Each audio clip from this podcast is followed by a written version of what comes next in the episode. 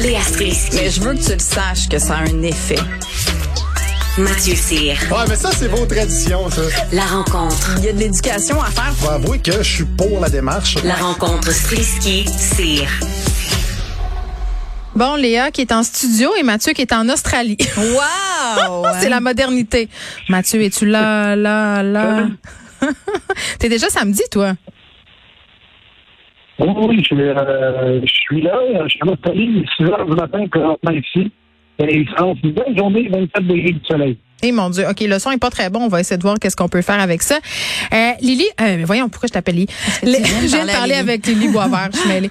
Euh, Léa, on parle d'une vidéo que j'ai vue circuler sur un média social sur lequel je ne vais absolument jamais. Fait que j'ai- j'ai- je veux juste dire, je veux juste que ça soit clair là. Je suis pas allée sur LinkedIn pour le voir. Je l'ai vu sur Facebook qui m'a amené sur LinkedIn. Est-ce que c'est clair maintenant? Parce que je voudrais pas que les gens me jugent. Mais euh, je veux dire, moi aussi, ça m'a amené sur la planète LinkedIn. puis je. Est-ce que tu as vu tous tes messages que tu avais jamais lus? Moi, je- ma mais boîte moi, est j'y pleine. suis- J'y suis même pas. C'est vraiment une planète que je connais pas. Je connais aussi peu LinkedIn que Tinder en fait. Euh, je. C'est un point qu'on partage. Oui, c'est ça. Il paraît que toi non plus, tu n'es pas du genre à fréquenter les applications de rencontres. Non, mais j'entendais Lily parler de ça tantôt. Oui. J'aurais très, très peur. Pas, pas de rencontrer des fous, là, mais, mais c'est comme trop de stimulation. là. Mais c'est parce qu'on est trop de magasins de bonbons. Là. Mais puis on n'est pas habitué à rencontrer des gens qui ont vraiment aucun lien avec avec nos cercles, hein, tu sais. On- tu peux être et faire n'importe quoi. J'aime beaucoup trop ça. Tu sais, faut, faut pas. faut c'est je- dans ce sens-là que tu trouverais ça Ah non, moi, je deviendrais la pire des personnes sur Terre, là. Je serais, je serais une vraie salope. OK. Euh, bon, je reviens euh, à nos moutons. Chris Bergeron, qui est VP euh, de la créativité inclusive chez Cossette, a partagé une vidéo que je trouve vraiment, vraiment, vraiment drôle, mais en même temps pas drôle. Euh, on s'est amusé à poser à des cadres d'entreprises qui travaillent pas pour n'importe quoi, là, des grandes grandes entreprises, les questions qu'on pose, tu sais, aux madames qui ont des grosses jobs, là, tu sais, Ouais. là, sur la charge mentale, euh, quasiment, c'est quoi ta routine beauté, pour voir ce qui allait répondre ces gens-là. Achille, on a un extrait de, de cette vidéo. Et là, si vous pouviez vous adresser à des jeunes hommes qui pensent même pas euh, à se lancer dans ce genre de carrière, qu'est-ce que vous pourriez leur dire?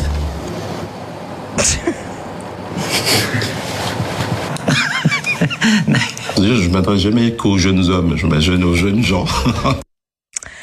On se le fait-tu mettre d'en face rien qu'un peu? Mais et en plus, ce qui est fabuleux, c'est que c'est français, comme vous l'avez entendu. Donc, euh, c'est sûr que en France, il- il- je pense que c'est encore plus appuyé qu'ici euh, cette espèce de différence entre les genres, en tout cas sur la, dans le milieu du travail. Puis c'était le fun de voir la réaction des hommes aussi parce que tu sais, ils trouvaient ça drôle ou ils étaient carrément sur une autre planète. Ils comprenaient pas exactement c'était quoi les questions qui, qui leur Mais ils étaient savaient pas, adressées. ils savaient pas qu'il allait là pour faire ça. Donc, il y avait l'effet de surprise aussi, là. Oui, exactement. Il y avait l'effet de surprise. Puis il y a l'espèce d'absurdité. Puis c'est vrai que quand on, on ben on renverse les questions, c'est là qu'on se rend compte à quel point c'est absurde, tu sais. Puis que ça, ça dresse une sorte de portrait de, euh, ben c'est ça la femme qui travaille, c'est une femme qui aussi entre devoir gérer sa charge mentale et en même temps être une inspiration pour les autres femmes. Ben oui. Puis tu sais, puis ça aussi c'est lourd à porter quelque part parce que tu peux pas juste aller au travail. Il faut que en plus, tu sais, tu portes l'espèce de croissance de ton genre au complet. Il faut que tu sois admirable, il faut que tu sois une power woman et, et tout ça. Puis moi, j'avais été très fascinée. Je me rappelle plus c'était qui la, la fille. Je pense que c'était une cadre euh, chez Google qui avait sorti You Can't Have It All. là. Elle Ouais. avait un peu brisé Ouais. justement euh, cette affaire-là parce que tu sais moi ce matin là, tu sais j'ai fait un micro burn-out pour vrai. je le dis. Là je me lève, mes enfants sont en pédago, je fais ah je vais Ouais. faire du spinning. OK, je fais du spinning. Je vais faire du euh, du yogourt de cachou maison. OK, je fais ça. Là OK, je prépare l'émission.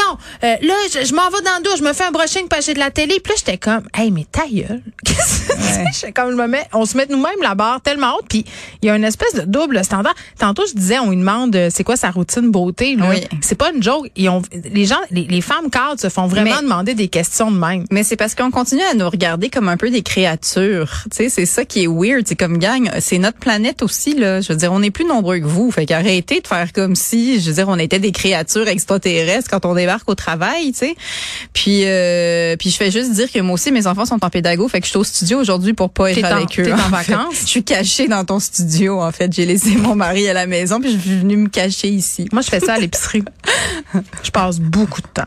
Quand je Oui. vais, là, je passe beaucoup de temps. Parce que beaucoup de choses, tu comprends, il faut que je planifie bien ma semaine.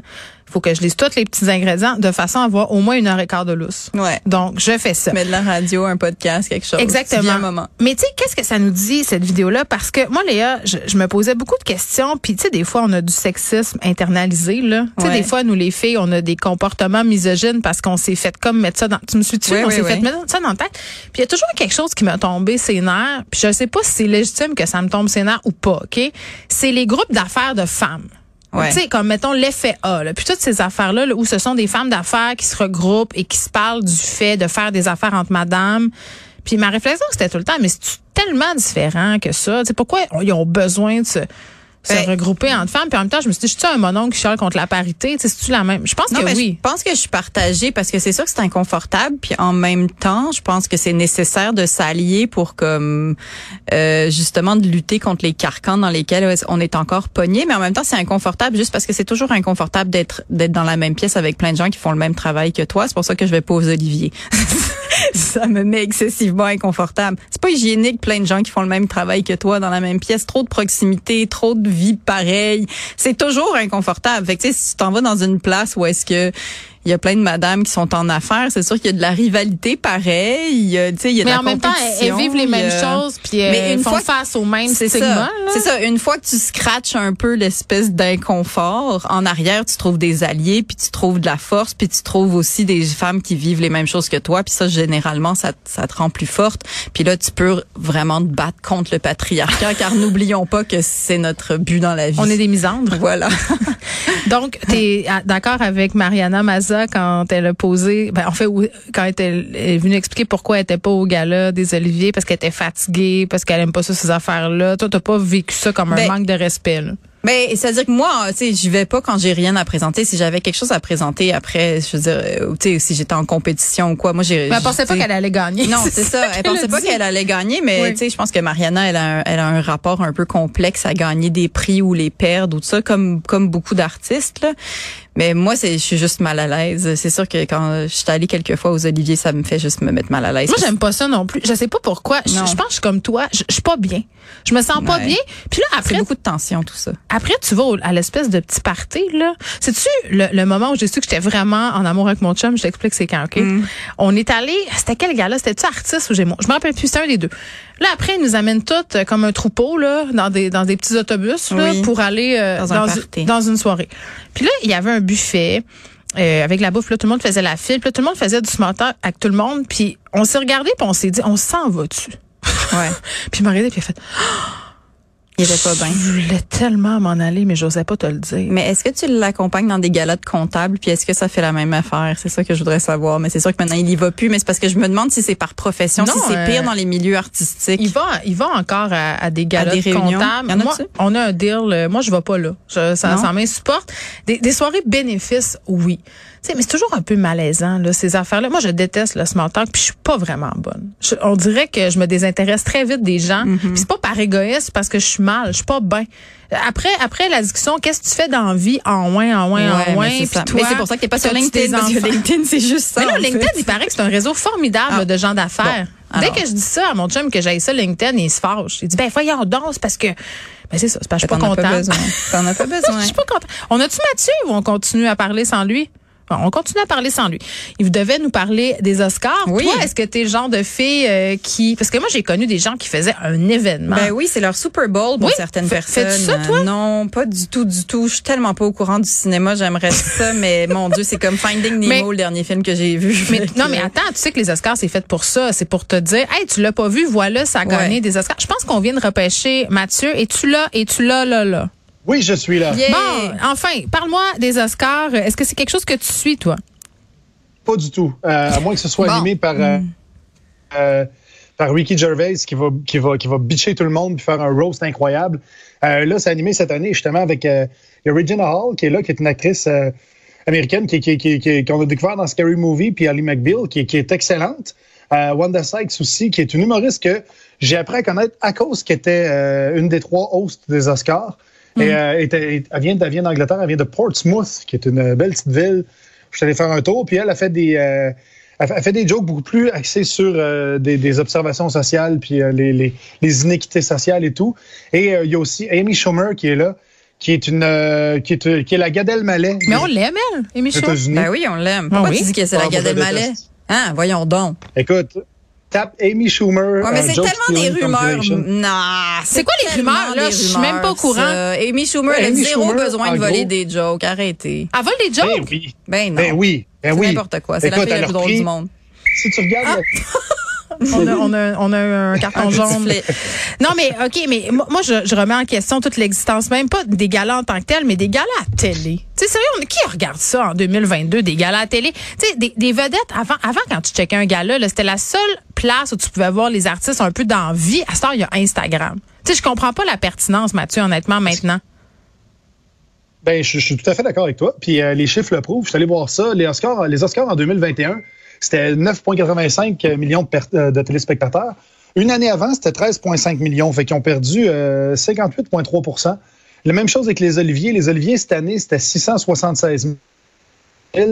En 2021, c'était 975 000. Les Gémeaux, c'était sept- c'était- c'était 729 000 cette année. Avant, c'était 854 000. Fait que, même chose avec la disque, ça baisse partout. Puis le problème, je trouve, c'est qu'ils se parlent juste entre eux. Sais, moi, quand je regarde une cérémonie comme ça, j'ai l'impression de voir 300 chats qui se lichent le cul. Puis, il faudrait peut-être juste penser plus au public. Puis, je trouve que, justement, j'ai écouté une partie des Oliviers. Puis, il y avait Pierre-Yves Roy Desmarais qui avait une, une intervention vraiment pertinente quand il a, dit, quand il a parlé de Thérèse de Trois-Rivières. Je pense que le jour où ces cérémonies- cérémonies-là vont s'adresser vraiment à ces gens-là, à Thérèse de Trois-Rivières, ben, les codes d'écoute vont remonter plutôt que d'essayer de juste s'adresser à l'industrie. Puis là, on dirait que c'est un, c'est un, un party de bureau qu'on regarde. Puis des fois, tu sais, c'est c'est long. Mais je trouve que la, dis, la les disque, ils le font bien, je trouve, parce qu'avec Louis-José Hood qui, qui, qui anime, je trouve que justement, aux Oliviers, ils devraient mettre un musicien qui anime à la place d'un humoriste. Je pense que ça, ça changerait. Ça changerait Mais là, mais on veut l'ambiance. que ça soit drôle. Il faut toujours que ça soit punché. Non, mais c'est du drôle sur du drôle, là. Ça, ça, ça fait mal, je trouve. Oui, puis ça doit pas être un public facile. Non, J'ai l'impression que c'est comme un défi de pas rire, comme dans l'émission LOL. Ouais. C'est ça, Ouais. là, la nouvelle émission Oui. à Prime? C'est ça. Moi, je suis encore, euh, je me sens encore trahi par euh, Patrick qui nous a laissé pour une autre. En tout cas. Mais Voilà. j'ai. euh, puis moi, pour, pour revenir aux Oscars, moi, je ne. Non seulement je ne regarde pas, mais euh, je vais dire. Mais j'en parle à la radio! Non, mais j'en parle à la radio, mais c'est parce que je veux, je veux parler de ça. Parce qu'en plus, on dirait que ça a comme un aura négative pour moi, les Oscars, parce qu'on dirait que c'est toujours la même recette que les films appliquent. Tu sais, je sais pas si tu as vu le film, tu te rappelles du vieux film, c'est une comédie avec. euh, elle s'appelle Trop- Tropic Thunder, euh, une comédie de film de guerre. Oui. Avec. euh, puis là, il y a. Euh, c'est ça que j'ai oublié son nom. Bref, celui qui fait Zoolander. Hey, on est, on vraiment nom. bien situé, un film, donc on ne se souvient pas les acteurs. Puis on dirait que tu vas magasiner un CD au Archambault, puis tu fais la pochette est bleue. Ça, c'est bon, la pochette est bleue. La, la tête a fait. C'est ça. On sait, ouais, OK, exactement, poursuis, parce qu'il te reste juste 20 secondes. Ben, OK, parfait. Mais dans le film, à un moment donné, il y a le film qui va être nominé aux Oscars et il y a un des comédiens qui fait un film où est-ce que il joue, il joue un imbécile, il joue un, un, attardé mental qui est juste attardé mental. Puis l'autre, dit non, non, never play dumb, dumb. Never play dumb, dumb. Play dumb with a, with a superpower, you know. Look at Rain Man, look at... uh, uh, look at Tom Hanks, you know, play dumb with a superpower. Puis, je trouve que c'est un petit peu ça, les Oscars. Je trouve que c'est souvent des recettes de films qui sont appliquées avec des personnages qui sont très typiques, très, très typés, très stéréotypés. Puis, les, situations, euh, il y a souvent des longueurs, des lenteurs. Puis, c'est ça qui amène comme l'espèce de, de, de, de profondeur au film, puis asti que je trouve ça plate. Puis souvent, quand je regarde un film, quand, quand c'est écrit « a gagné un, Oscar », je vais l'essayer pareil. Là. Je vais quand même le checker, je vais quand même peser sur le petit piton sur Netflix, mais je suis très souvent déçu quand c'est le cas. Non, Je- finalement, je- euh, Mathieu, t'as juste un trouble de l'opposition. Retourne en Australie, braver les grosses Australie. éperantes. C'est ça, euh, les chauves-souris géantes, euh, les kangourous. Bye, Mathieu. Salut. Bye. Ciao.